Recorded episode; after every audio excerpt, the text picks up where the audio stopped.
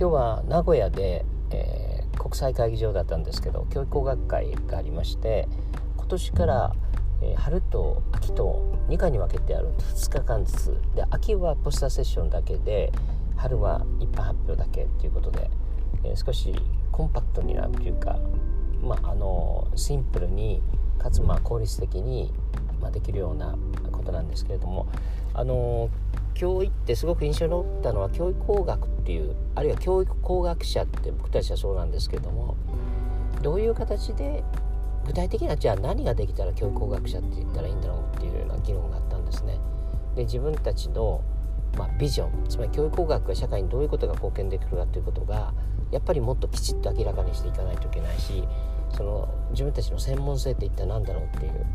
で最近はやっぱり AI とかも含めてコンテンツの領域の人たちが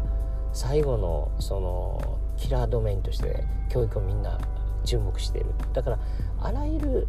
分野が今教育に注目している。そうした時に私たちはその教育のコンテンツというよりも方法論をやってきているので例えばあの AI と教育っていった場合 AI の人たちが教育のことをやりだしたらじゃあ僕たちも太刀打ちできないかもわかんないしというようなことがちょっと今日は改めて感じてみてやはり教育工学者あるいは教育工学というものが他の学問分野とどういうふうにコラボレーションして社会に対して一つのプロフェッショナルとして、どういう貢献をしていくかということをやっぱり考えていかないといけない時期に差し掛かってきたなって思いました。